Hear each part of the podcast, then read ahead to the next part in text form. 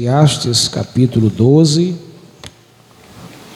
Sejam todos bem-vindos à casa do Senhor, uma noite de ensino da palavra. É bom estarmos juntos adorando o nome do Senhor. Eclesiastes capítulo 12. Estamos encerrando hoje uma série de mensagens sobre o tempo não para. E hoje iremos falar sobre o tempo e a lembrança. Amém? Eclesiastes capítulo 12, versículos 1 e 2. Quem achou, confirma com amém. Lembra-te do teu Criador nos dias da tua mocidade, antes que venham os maus dias e cheguem os anos em que dirás: Não tenho mais prazer neles. Antes que o sol e a luz, a lua e as estrelas se escureçam e as nuvens voltem depois da chuva. Fecha os olhos. Pai, fala conosco. Somos carentes do teu teu toque, da tua direção, da tua voz, do teu poder. Já sentimos a tua presença e estamos felizes, porque nessa noite o nosso coração se derreteu ante a tua face, ante o teu poder e ante a tua presença. Agora fala conosco através da tua palavra. É o que eu te peço no nome de Jesus. Amém e amém.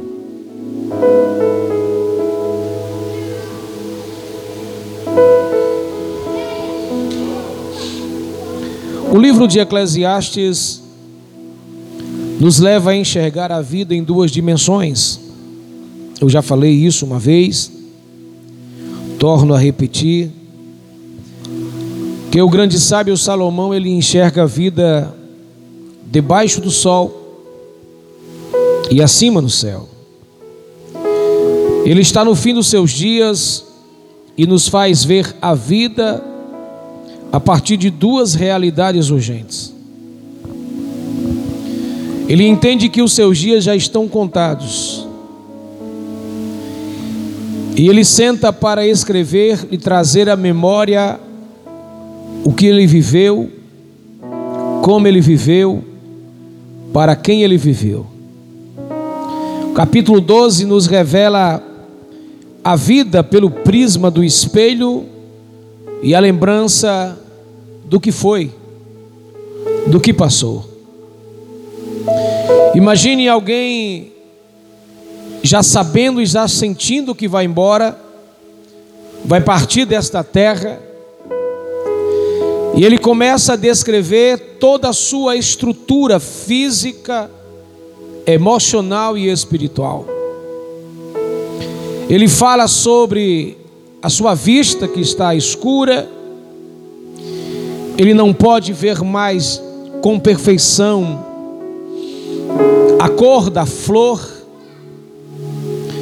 Ele diz que não pode ouvir de forma mais perfeita o som dos pássaros. Ele diz que as suas pernas já não é as pernas de um garoto que corre e sobe para correr para a vida. Ele diz que os seus dentes já não conseguem mais comer com facilidade, alguns já estão desgastados. Ele já está mais para lá do que para cá. O homem mais sábio do mundo está no limiar da história, já está fechando a conta da sua vida já está concluindo a nota para deixar um legado. Ele precisa deixar uma palavra.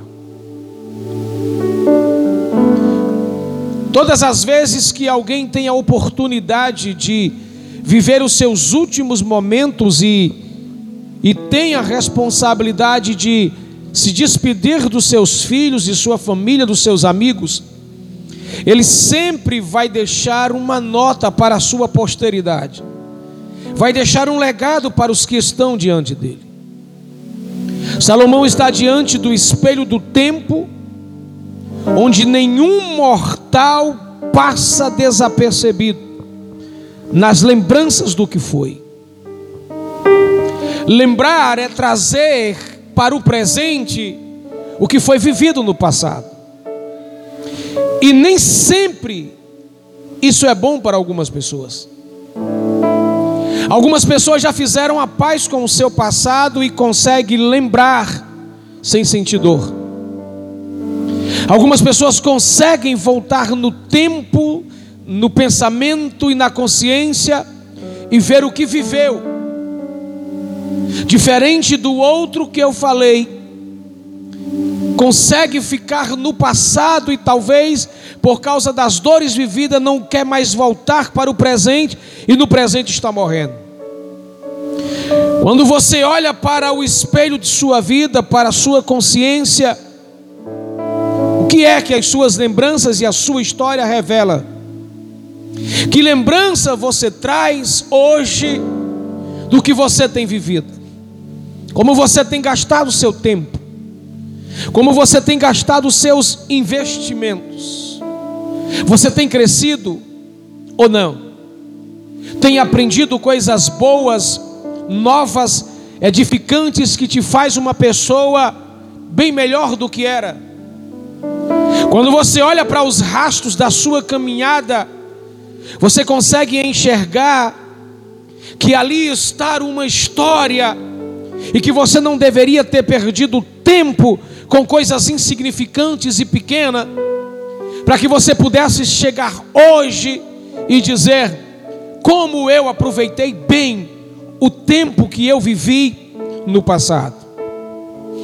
Existem algumas verdades sobre o tempo e a lembrança que você não pode esquecer. A primeira verdade é: onde você lembrou de Deus na trajetória de sua vida. Porque o sábio, ele, ele traz o botão que ativa a sua memória. No verso primeiro, dizendo: Lembra-te do teu Criador nos dias da tua mocidade.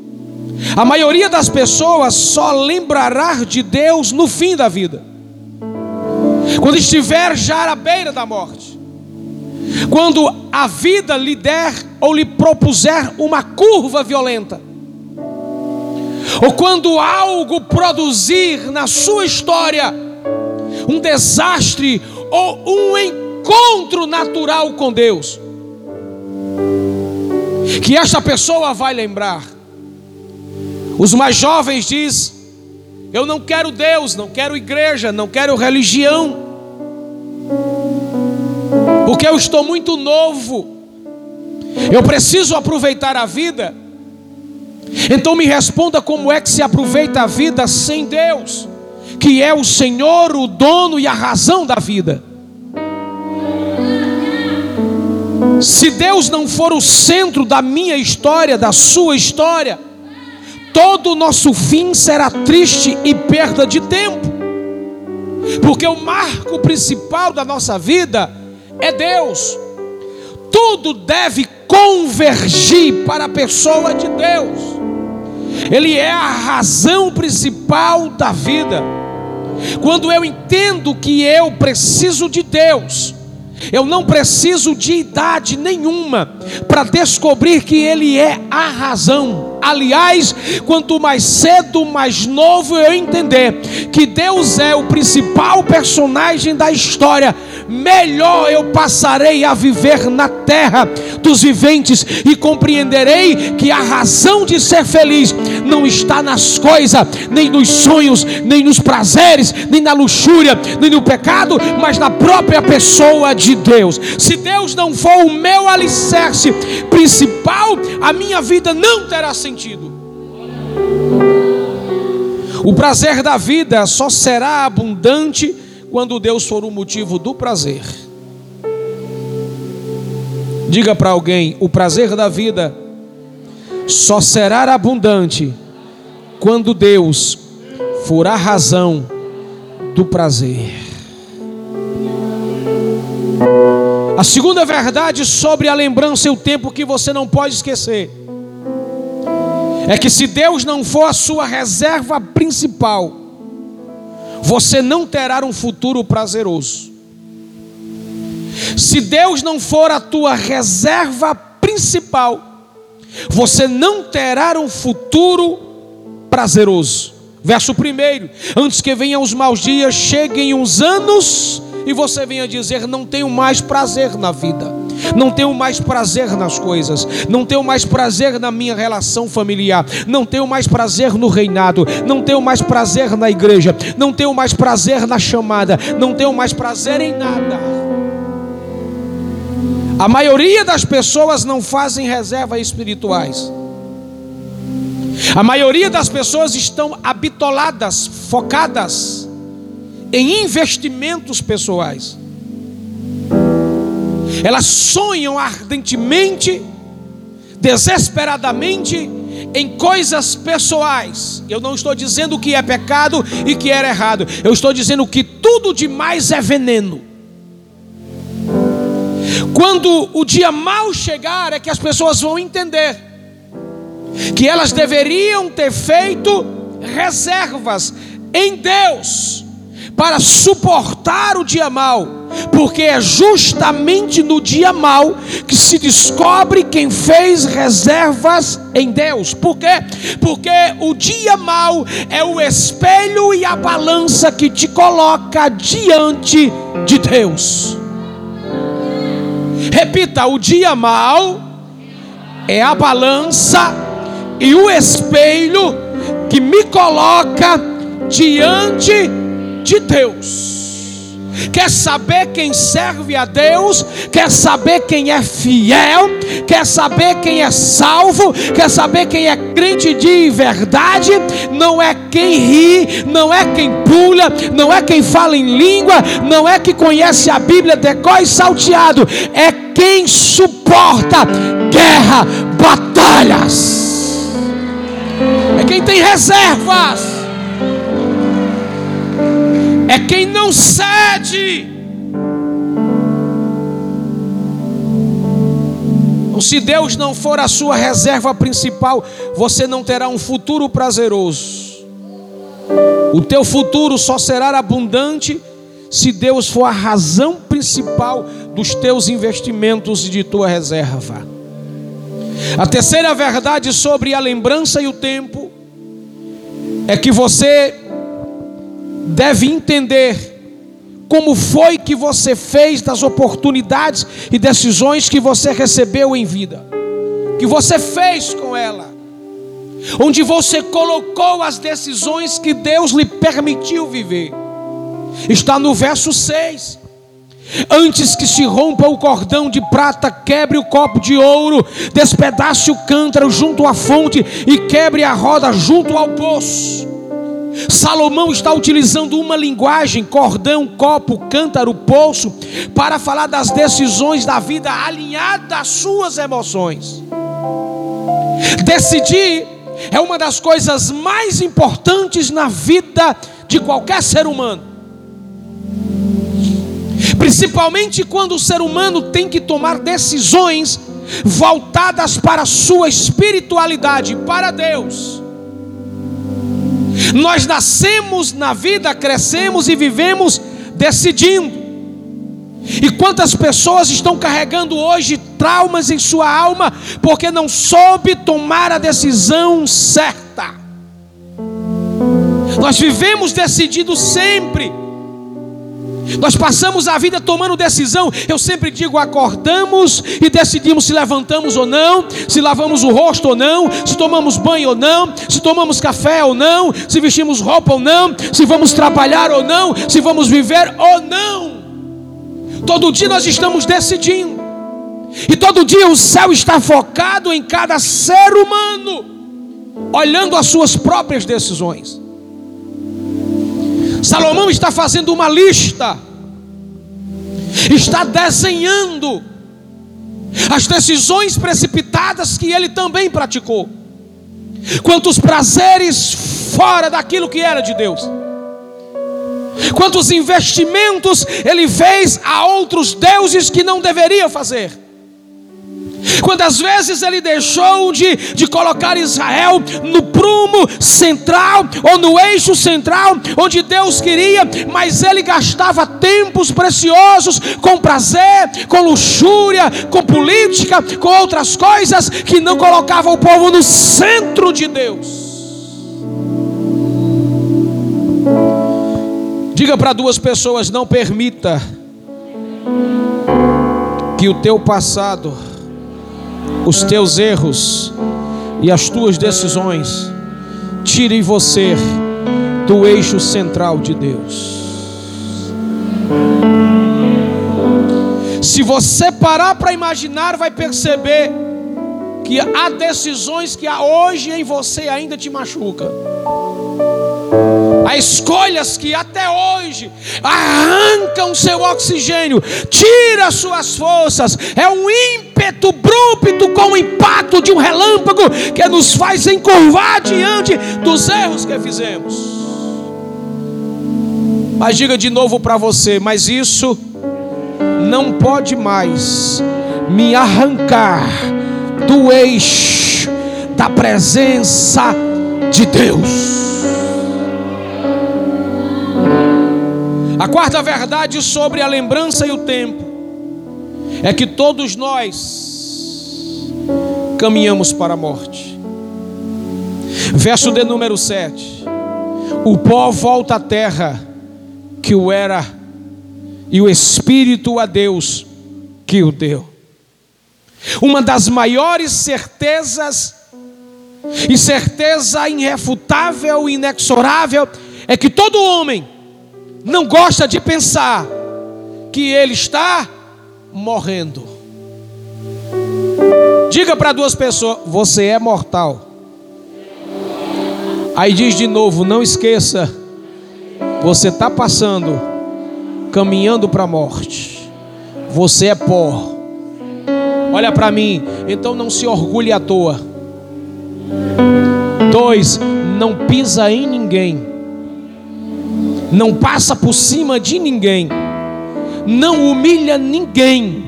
Você pode ter o dinheiro que tiver, a casa que tiver, o carro que tiver, você pode ter o sucesso que tiver, o empreendimento que você tiver, a chamada que você tiver, o dom que você tiver, o talento que você tiver, a missão que você tiver, mas você não passa de pó.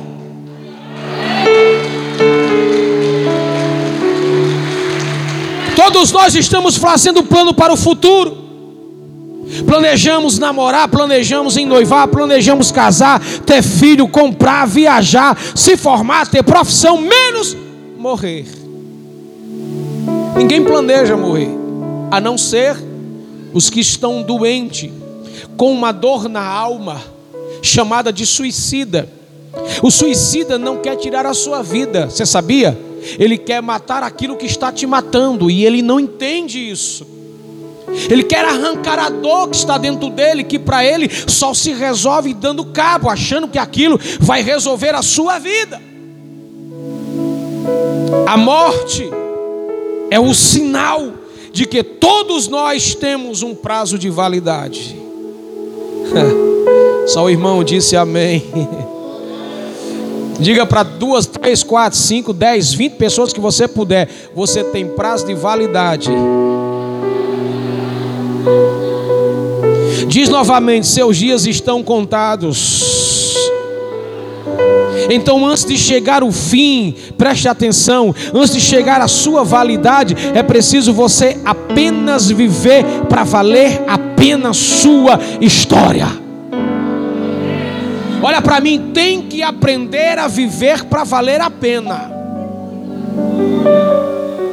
Tem que aprender a viver para valer a pena.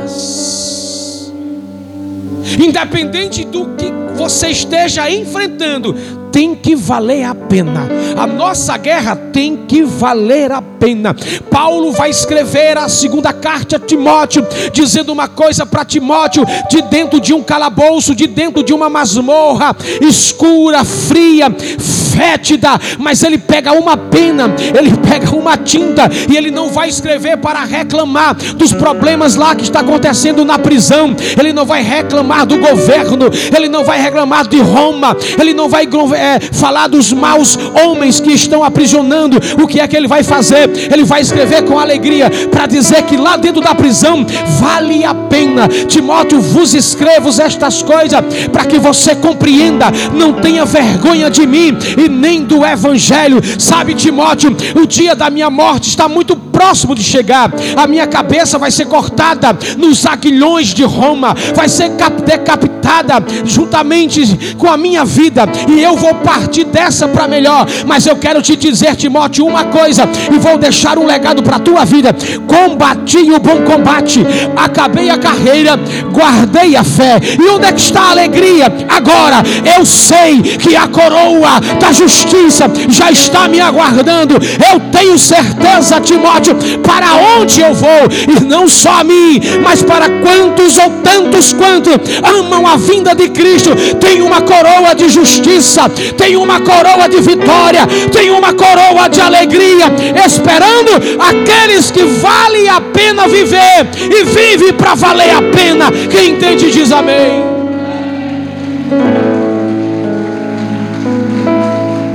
Diga para duas pessoas: viver para Cristo tem que valer a pena.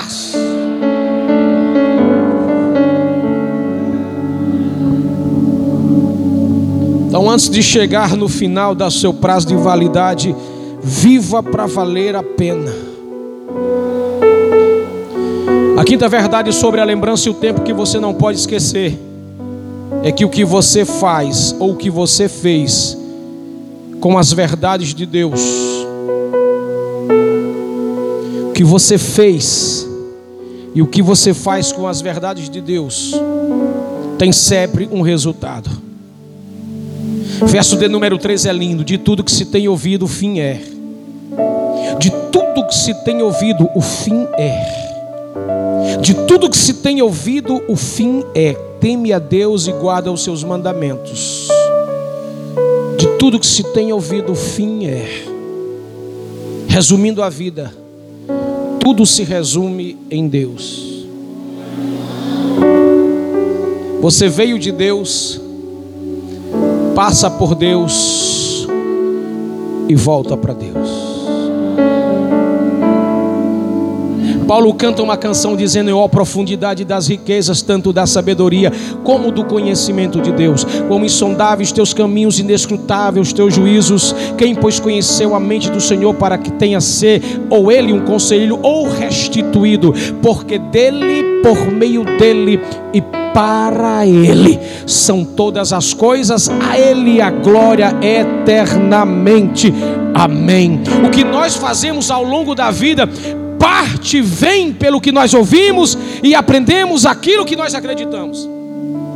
Nenhum ser humano se doa, se desgasta por algo que ele não acredita. Ninguém renuncia à vida, sonhos e projetos por algo que não crê. Você investe no casamento porque você ama a pessoa, quer se desgastar com ela, quer envelhecer com ela, quer sonhar com ela, romper a vida com ela, enfrentar altos e baixos com ela, porque você crê nela. O que nós fazemos com as verdades de Deus diz como é a minha crença nele. E se eu tenho uma verdade guardada no meu coração, como disse o salmista, eu sei como termino. Nós somos o único povo que começamos uma caminhada e sabemos como termina. Pegou não? A igreja é o único povo que sabe como começa e como termina. Nem todo mundo que começa termina. Mas todos que terminam é porque souberam começar. E começaram em Deus. Passaram com Deus viveram com Deus, romperam desertos, sombras, vales e morte e terminaram suas vidas para exaltar as verdades de Deus. Então, se tudo que tens entrado em você, da, da parte de Deus, não gera temor, não gera verdade, não gera mudança, você está correndo sérios riscos. Você é apenas um religioso, uma pessoa fanática que acha que sabe o que é verdade. O diabo também conhece a verdade. O diabo também conhece os versículos e os capítulos. O diabo conhece a lei. O diabo conhece a história. No entanto, está condenado. O que você faz com as verdades de Deus é o que muda a sua vida. E eu gosto de repetir sempre isso: o que muda a nossa vida não é o que nós sabemos, é o que nós praticamos. Porque se eu sei que eu tenho que amar e não amo, eu peco. Se eu sei que tem que perdoar, eu não perdoo, eu estou pecando. Se eu sei que eu tenho que ajudar e eu não ajudo, eu estou errado. Porque o que muda a minha vida é o que eu pratico e não o que eu sei. Diga para duas pessoas: é o que você pratica e não o que você sabe. Se nenhuma palavra de Deus entrou em você, despertando temor, você precisa acordar. Sexta verdade sobre a lembrança e o tempo que você não pode esquecer. Essa vai doer. Diga em alto e bom som: todo homem se encontrará com Deus para acertar as contas. Verso 14: Porque Deus há de trazer a juízo toda a obra e até tudo que está encoberto, quer seja bom, quer seja mal. Dá um frio na espinha dorsal, dá um calafrio nas pernas, dói na consciência. Todas as vezes que nós somos chamados para acertar contas, Deus não gosta de balança e de pesos diferentes. E Deus tem uma balança, sabia? Deus um dia apontou o dedinho no nariz de um rei e disse: Mene, mene, tekel, farzim ou parzim. Tu foi contado, pesado na minha balança e achado em falta.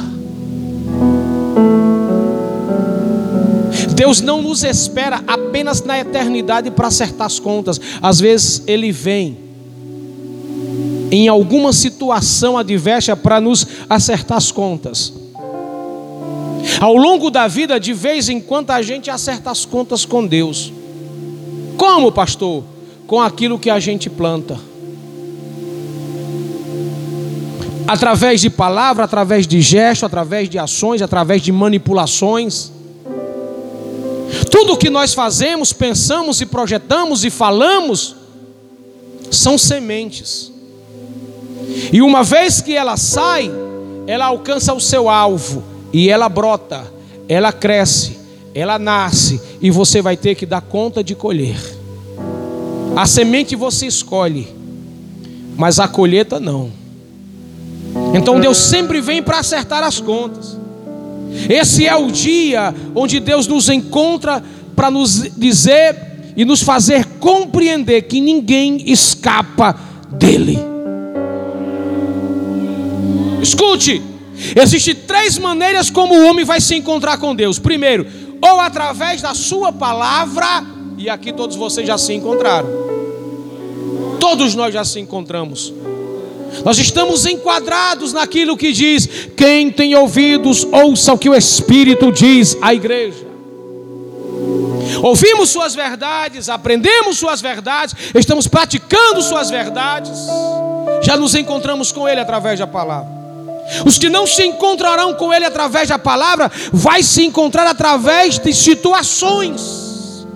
Deus às vezes tem que trazer alguém no anzol Deus tem que trazer alguém, às vezes, moído e quebrado, porque Ele faz como fez com Jacó: quer você ferido, mas não lhe perde para o inferno.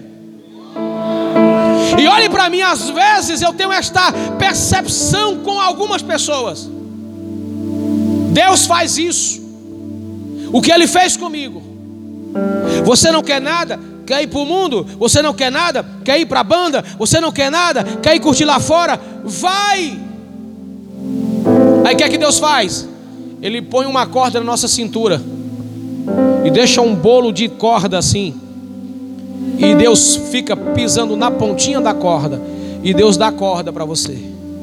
Vai, vai, sobe, desce, vira e mexe, mistura, desmistura, bagunça, quebra, faz o que quiser. Vai, diz para teu irmão: Deus gosta de dar corda. Se você não escuta pelo amor, tem uma corda e na ponta da corda tem um anzol. E o bolo vai acabando, o tempo vai acabando, o bolo vai acabando, o tempo vai acabando, e ele está com a ponta do dedo segurando a ponta da corda. Quando toda a corda acabar, ainda tem um pouquinho para puxar, mas quando ela esticar, pá! Ah!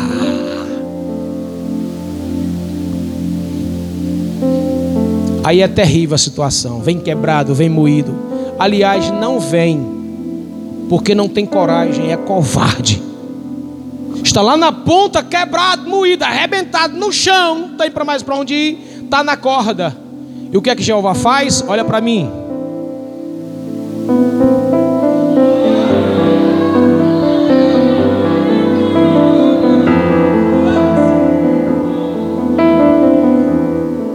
Ele te fisga no anzol, porque Ele é Deus. Diga para duas pessoas: ninguém se esconde da presença dEle, ninguém foge da presença dele. O salmista disse: Se eu subir, estás, se eu descer, estás, se eu for para a direita, estás, se eu for para a direita, estás, se eu for para o fundo do abismo dos mares, tu estás.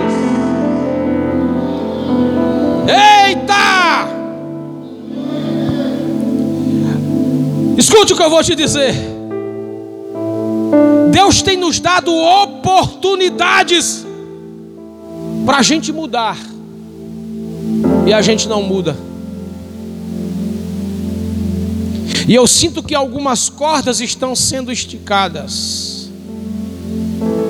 porque Deus tem te dado tempo para você despertar.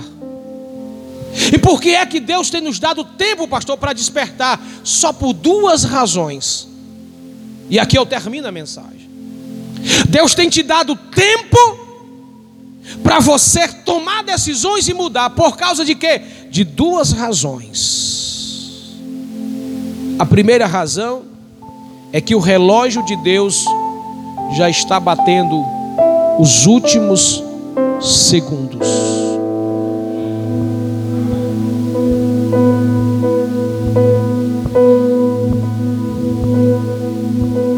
Deus tem seus agentes.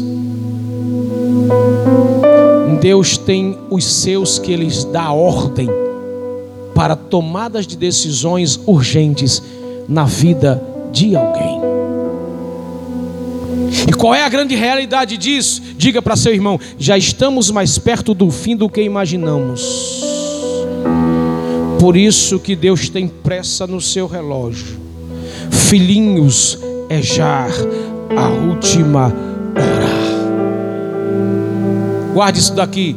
O mundo se prepara para receber o anticristo. O mundo se prepara para receber as novas influências do mal.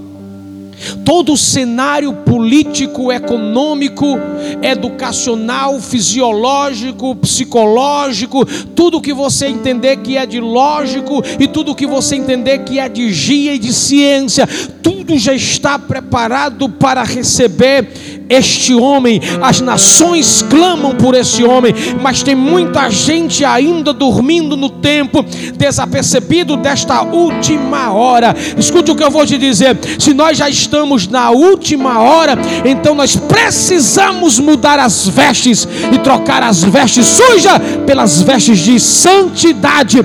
Ao Senhor convém a sua casa. Não tarda. A igreja precisa estar atento no tempo que diz Deus em Cristo está faltando. Todas as vezes que você vê as notícias, todas as vezes que você vê os sinais eminentes da volta de Jesus, não é para você ter medo. Se você tiver medo, é porque você está desviado e precisa aceitar a Jesus como Salvador. Porque quem olha para os sinais e percebe que ele já está mais próximo, ele já está mais perto, é para começar a cantar. Qual é a canção, pastor? Maranata, Maranata, ora vem, Senhor Jesus.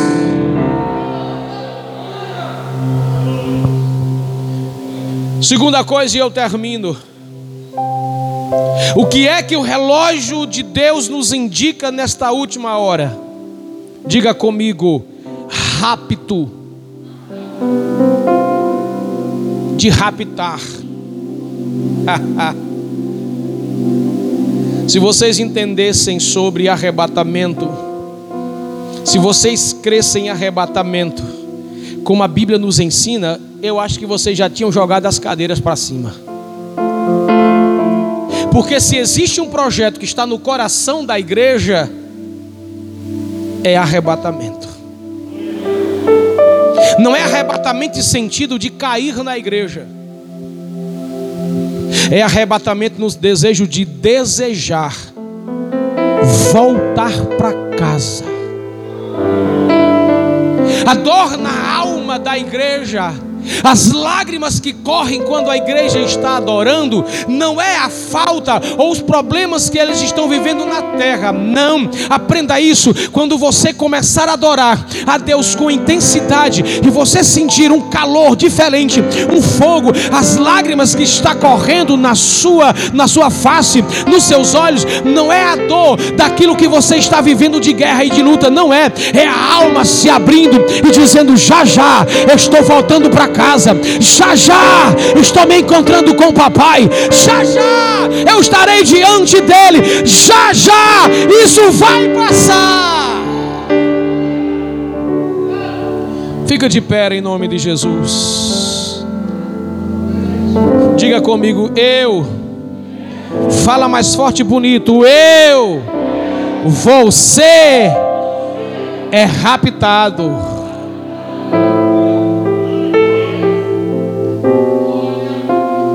1 Tessalonicenses 4, 16 a 18, porque o mesmo Senhor descerá do céu com alarido, voz de arcanjo, trombeta de Deus, os que morreram em Cristo ressurgirão primeiro. É nós os que ficarmos vivos, seremos arrebatados e nos encontraremos com Ele nos ares.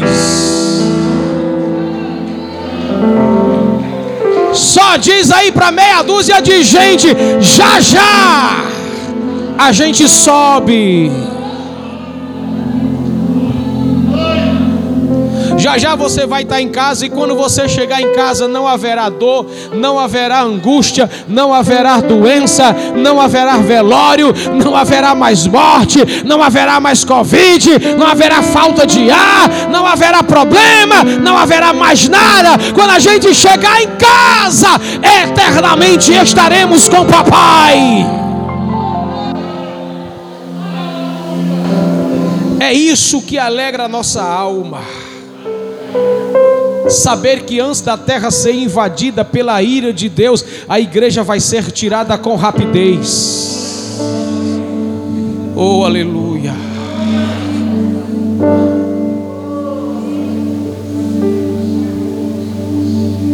Alarido.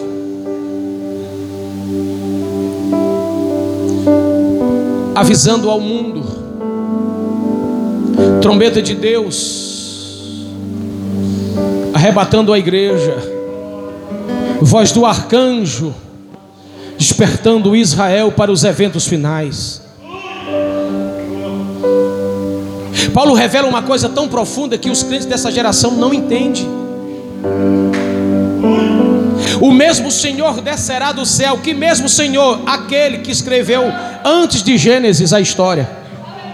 O mesmo Senhor, sim, aquele que se revelou em Cristo durante todo o Antigo Testamento, desde Gênesis até o próprio Cristo. Aí nós entramos no Novo Testamento, então vem Ele, o mesmo Senhor que escreveu, que estava na eternidade com o Pai, fazendo, escrevendo, sendo o general dos exércitos do Senhor em toda a história. Tudo apontava para Jesus, a lei, o sacrifício, tudo apontava para este Senhor. O mesmo Senhor, Ele vem, se manifesta, ele nasce, ele cresce, ele trabalha. Isaías diz que ele liberta, ele cura, ele transforma, ele dá vida. Ele que é o pão, que é a água, ele que é a pedra, que é a espada, ele que vai para a cruz, que é o cordeiro, que é o leão, ele que é a força, ele que é a misericórdia, que é a graça, ele que é o perdão, a restauração, ele que é a manifestação de Deus, ele que é o verbo vivo que desce do céu.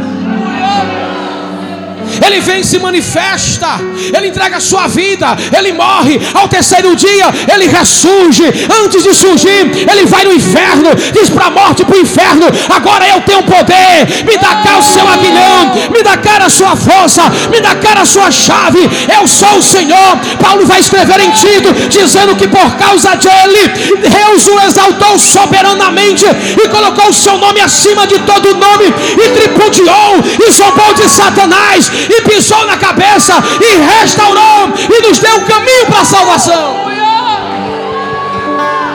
Os discípulos estão olhando para Jesus, ele é levado aos céus, e os anjos dizem: Para onde vocês estão olhando e por que estáis assim, varãos galileus? Este mesmo Jesus que subiu, voltará.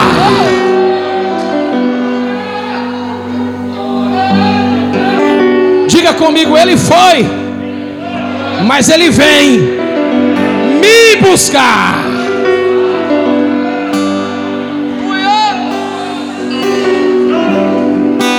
Aí Paulo nos revela um, um fenômeno extraordinário do arrebatamento. A palavra arrebatamento é raptus, tirado com efemência e com força e com brutalidade. Porque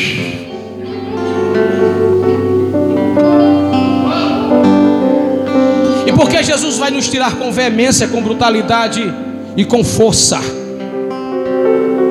Porque quando o anticristo for levantado e pisar na plataforma para reinar pela porta dos homens, Deus tira a sua igreja pela janela da revelação.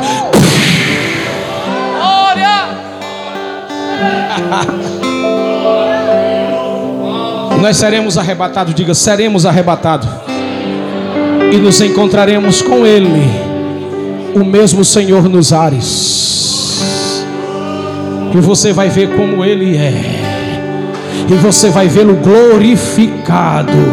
E você vai ver aquele que veio para te resgatar aquele que olhou para você e você e eu não tínhamos nenhum valor, mas ele nos deu valor. E quando nós estivermos diante dele, ele vai falar coisas para nós, e eu tenho certeza que uma das coisas que ele vai falar é: valeu a pena esperar, valeu a pena servir, valeu a pena dedicar tempo a mim, valeu a pena renunciar, valeu a pena sofrer, valeu a pena ser humilhado, valeu a pena carregar a cruz, valeu a pena.